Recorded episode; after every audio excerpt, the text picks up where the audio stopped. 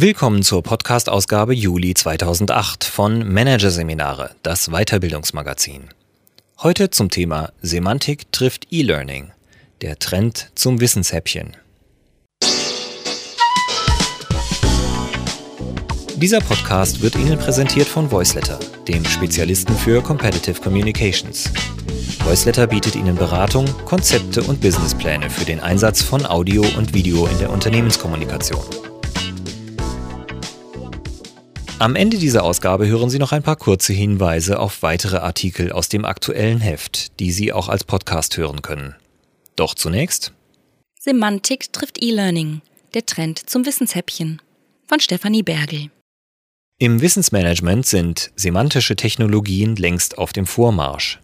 Jetzt entdecken auch Bildungsexperten die Macht der Metadaten und nutzen sie, um das Lernen am Arbeitsplatz effektiver zu gestalten.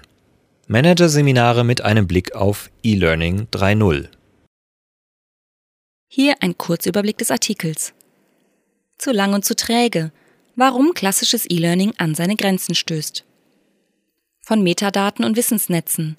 Was es mit semantischen Technologien auf sich hat. Vom Wissensmanagement zum E-Learning.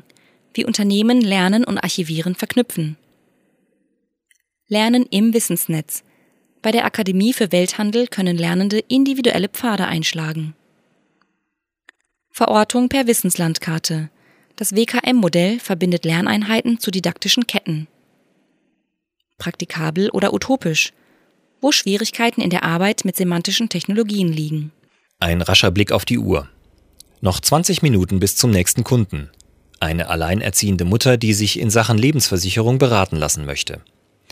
Der Versicherungskaufmann lässt gedanklich Revue passieren. Welche Produkte sind für die Kundin geeignet und wie hoch würden die jeweiligen Beiträge ausfallen? Mit einem Klick ist er in der Suchmaske des firmeninternen Lernportals. Er gibt Zielgruppe und Beratungsbedarf ein und erhält innerhalb weniger Sekunden zwei kurze Wissenseinheiten. Sie liefern ihm die Infos, die er für das kommende Gespräch braucht. So sollte Lernen am Arbeitsplatz idealerweise aussehen. Der Mitarbeiter kann bei Fragen auf kurze Lerneinheiten zugreifen, die ihm on demand passgenaue Inhalte liefern und nur wenig Zeit in Anspruch nehmen. Die Realität in den meisten Unternehmen sieht indes anders aus. Statt mit handlichen Häppchen sehen sich viele Mitarbeiter mit einem E-Learning-Angebot konfrontiert, das für den schnellen Wissenserwerb denkbar ungeeignet ist. Eines der Hauptprobleme? Viele CBTs sind schlicht zu lang. Ich habe keine Zeit, mich zwei Stunden aus dem Tagesgeschäft auszuklinken, um ein Lernprogramm durchzuarbeiten, bringt es Claudia Baumer von Intelligent Views auf den Punkt. Stattdessen wünsche ich mir eine zehnminütige Einheit, die ich bequem in meinen Arbeitsablauf integrieren kann. So die Marketing Communication Managerin des Semantik-Spezialisten. Zudem könnten die meisten E-Learning-Programme nicht den Bedarf der Nutzer decken, meint sie. Der lineare Aufbau sorgt dafür, dass sich der Lernende durch das komplette Programm klicken muss, auch wenn nur 10% der Inhalte aktuell interessant für ihn sind. Auch Harald Bender kritisiert das klassische E-Learning. Sein Vorwurf? WBT und Co. sind zu träge. Neue Inhalte können nur schwer berücksichtigt werden. Die Halbwertzeit klassischer Lernprogramme ist deshalb sehr gering, moniert der Geschäftsführer der Medialabor Consulting GmbH beispielsweise auf der diesjährigen LearnTech. Im Regelfall müsse das gesamte Lernprogramm überarbeitet oder neu aufgelegt werden. Ein langwieriger und kostenintensiver Prozess, der den Bewegungen einer globalisierten Welt kaum gerecht werde. Das klassische E-Learning, schlussfolgert Bender, führt in eine Sackgasse. Sein Lösungsvorschlag?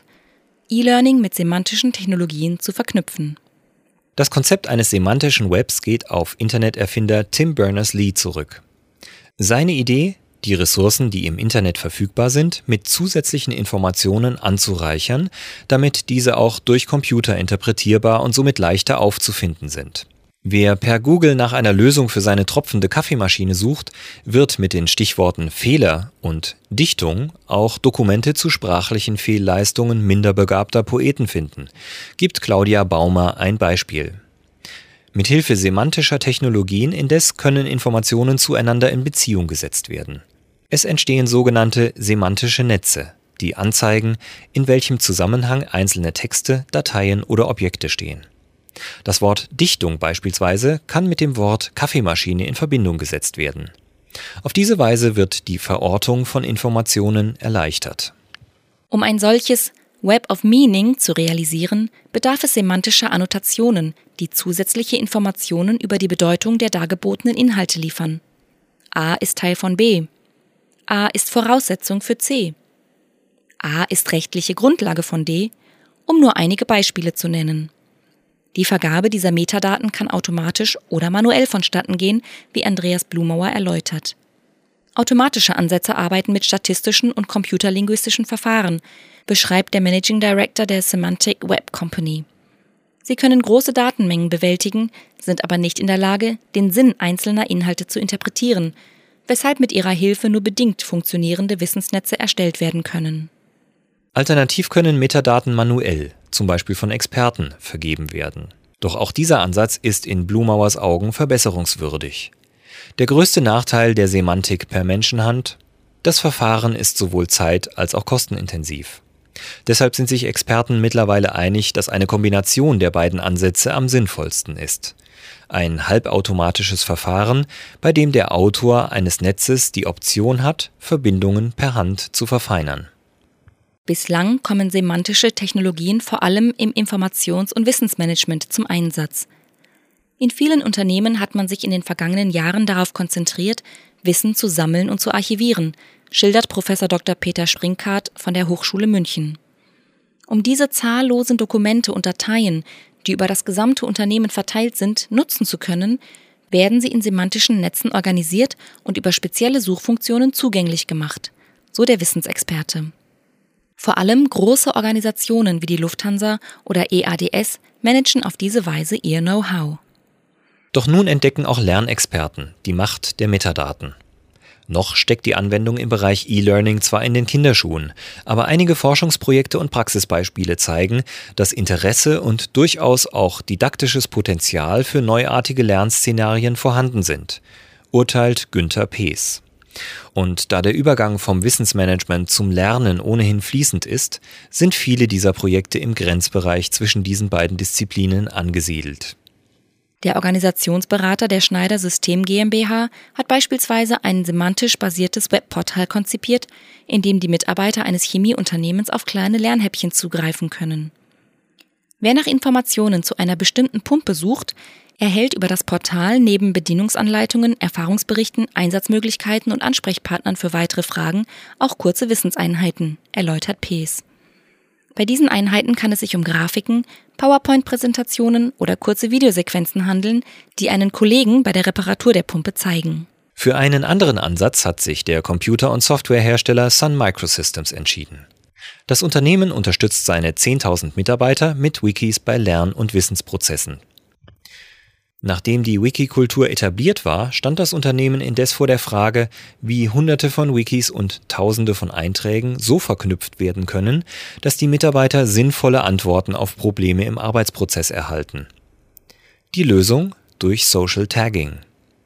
Statt Experten mit dem Aufbau eines Wissensnetzes zu beauftragen, hält die Unternehmensführung die Mitarbeiter an, dem Content durch Tags selbst eine Bedeutung zu geben schildert Andreas Blumauer, dessen Semantic Web Company mit Sun zusammenarbeitet. In welchem Zusammenhang war ein bestimmter Eintrag interessant für Sie? Für welche Kollegen würde sich der Eintrag Ihrer Meinung nach noch eignen? Auf diese Weise wird anderen Mitarbeitern die Navigation durch dieses Wikiversum erleichtert. Einen deutlich stärkeren Fokus auf das Thema Lernen legt hingegen ein Projekt der Akademie für Welthandel. Gemeinsam mit Intelligent Views Media Labor Consulting und der Sidewärts GmbH hat die Bildungseinrichtung ein Lern- und Wissensnetz mit dem Titel Lernen, Lernen und Medienkompetenz konzipiert. Unsere Teilnehmer bilden sich berufsbegleitend weiter. Damit sie Weiterbildung, Job und Privatleben besser organisieren können, wollen wir ihnen ein Training an die Hand geben, mit dem sie ihre Lern- und Methodenkompetenz verbessern können, erklärt Ursula Kunze, Leiterin Produktentwicklung bei der Akademie für Welthandel. Das Besondere? Statt vorhandene Medien oder Lernkomponenten zu verknüpfen, wurden die Inhalte für Lernen lernen komplett neu erstellt. Und zwar in Form von Mikromodulen, die innerhalb kürzester Zeit durchgearbeitet werden können. Den Lernenden stehen drei Arten von Lernmedien zur Auswahl. Wissensartikel, Praxisübungen zur Umsetzung des Gelernten sowie Wissenstests, in denen das Gelernte abgefragt wird. Alle Lerninhalte sind durch ein semantisches Netz sinnhaft miteinander verknüpft. Wie der Lernende dieses Lern- und Wissensnetz erschließt, hängt von seinem Vorwissen und seinen didaktischen Zielen ab. Das Portal hält Oberflächen für Einsteiger, Vertiefer und Vernetzer bereit, erläutert Harald Bender. Dem Einsteiger werden die Inhalte in gewohnt linearer Form dargeboten. In der Vernetzung und Vertiefungsstufe indes wird diese Struktur immer weiter aufgehoben und schließlich durch die semantische Struktur ersetzt. Auf dieser Stufe sieht sich der Lernende die Inhalte direkt im Wissensnetz an. Das heißt, er erkennt, welche Module wie zusammenhängen und kann selbst entscheiden, welchen Lernweg er einschlägt. Die Vorteile dieses Ansatzes liegen für Bender und Kunze auf der Hand. Mikromodule lassen sich leicht pflegen. Neue Inhalte sind schnell konzipiert und in das flexible Wissensnetz eingebunden. Die Lernenden indes zeigten sich zwiespältig. Die Reaktionen waren sehr unterschiedlich, resümiert Ursula Kunze. Einige haben es genossen, andere haben sich eine stärkere Führung gewünscht. Um dem Bedürfnis dieser kritischen Gruppe zu entsprechen, arbeitet die AfW an einem Trainingsassistenten. Er soll Vorkenntnisse, Ziele und Lerntyp eines Lernenden berücksichtigen und ihm genau die Angebote unterbreiten, die ihn noch schneller zu seinem Lernziel führen. Die Zielsetzung, Lernenden eine individuell abgestimmte, sinnvolle Reihenfolge von Lernhäppchen zu liefern, verfolgt auch ein Projekt der Hochschule München. Unter Federführung von Peter Springkart wird ein digital integriertes Wissens- und Kommunikationsmanagement, kurz WKM-Modell, erarbeitet. Es setzt sich aus drei Elementen zusammen. Einer Wissenslandkarte, einem Konfigurator und Lernskripts. Die Wissenslandkarte ist ein anspruchsvolles grafisches Interface, in dem Bedeutungszusammenhänge sichtbar gemacht werden können, erläutert Springkart. Mit ihrer Hilfe wird der zu vermittelnde Content systematisch verortet.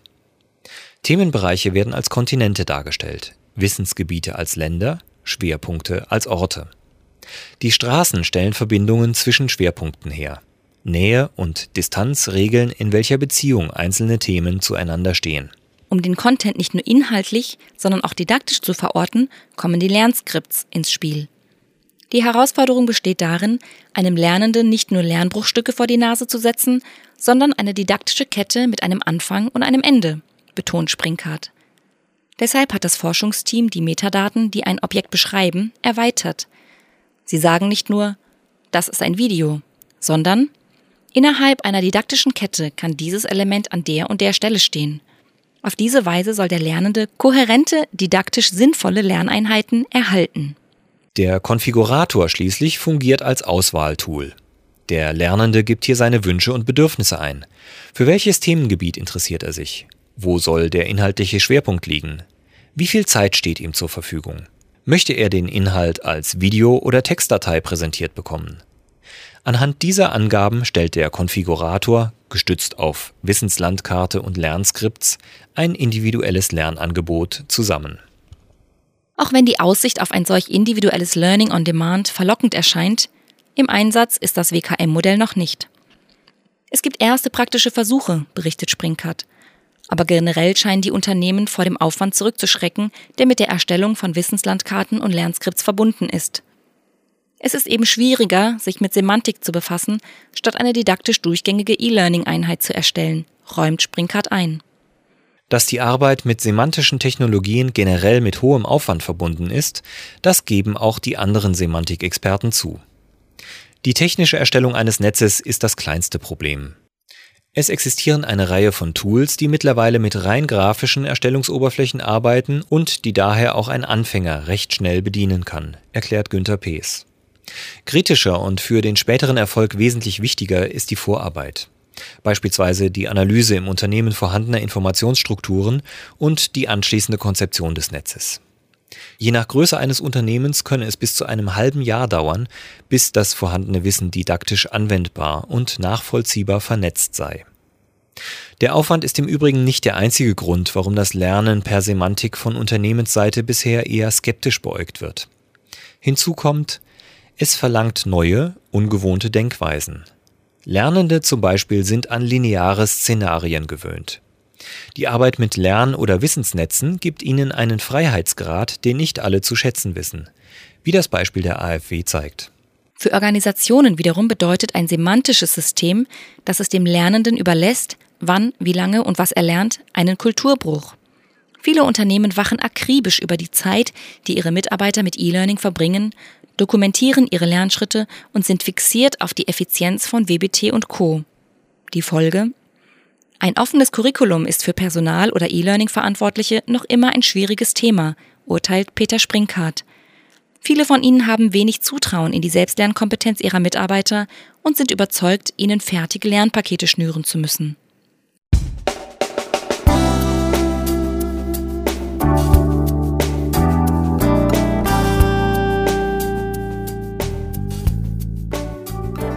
Sie hörten den Artikel Semantik trifft E-Learning.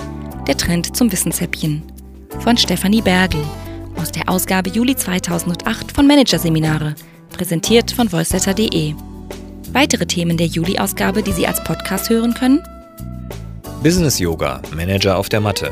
Und moderne Rhetorik. Lernen von US-Profis. Weitere interessante Inhalte finden Sie auf dem neu gestalteten Internetauftritt unter www.managerseminare.de.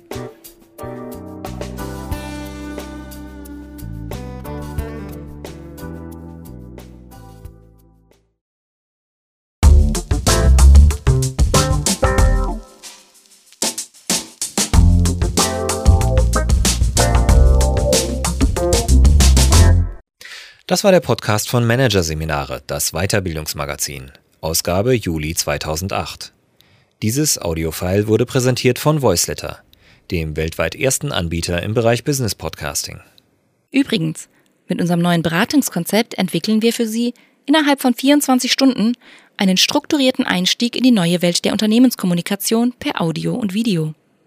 www.voiceletter.de